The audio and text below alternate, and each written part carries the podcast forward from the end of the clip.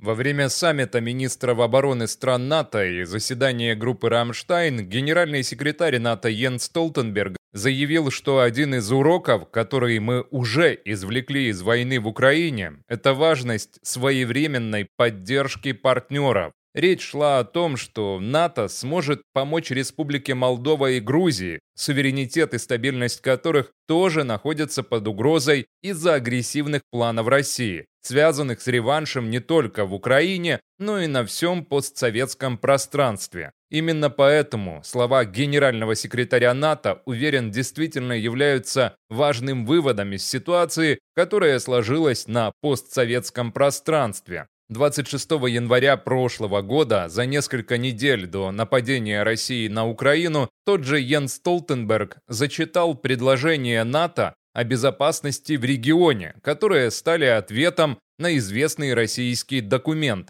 требующий от НАТО отказаться от расширения и принятия бывших советских республик в качестве главной гарантии безопасности России. Ответным предложением НАТО было вывести российские войска с территории бывших советских республик. Россия должна воздержаться от позиционирования силы, агрессивной риторики и злонамеренной деятельности, направленной против союзников и других стран. Россия также должна вывести свои войска из Украины, Грузии и Молдовы, где они размещены без согласия этих стран, а все стороны должны конструктивно участвовать в усилиях по урегулированию конфликтов, говорилось в документе. Ответом Кремля на эти, считаю, конструктивные предложения стало нападение на Украину. Теперь мы знаем, что, вероятно, готовился и государственный переворот в Молдове. Похоже, Россия не только не отказалась от усилий по дестабилизации соседних стран,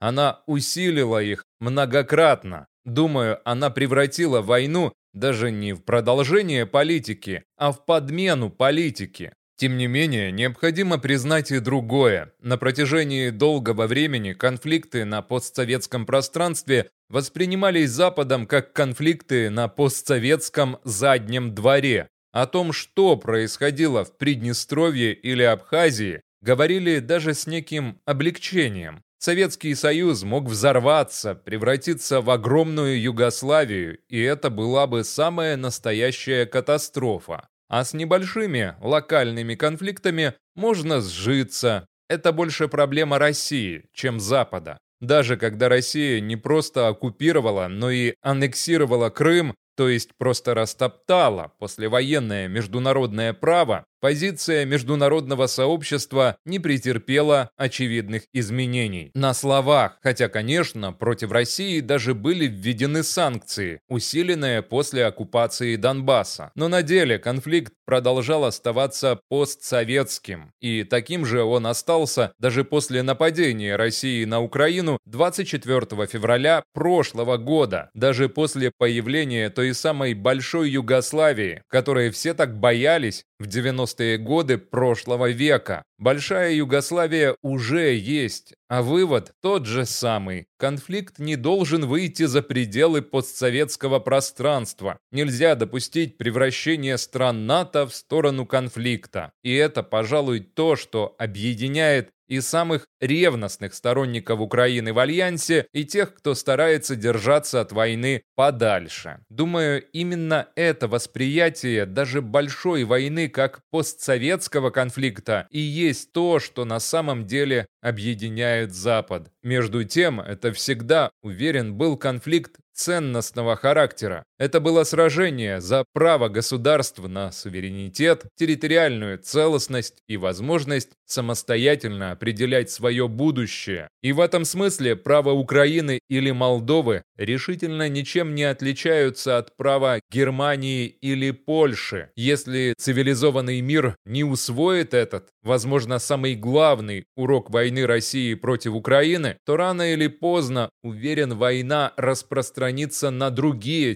территории. Да, я вполне допускаю, что война напрямую не коснется стран НАТО, но Запад может просто истощить свои ресурсы под грузом постоянных конфликтов, притока новых беженцев, экономических и социальных проблем. Вывод, думаю, очень простой. Путина нужно остановить, пока еще есть возможность для выживания и развития цивилизованного мира.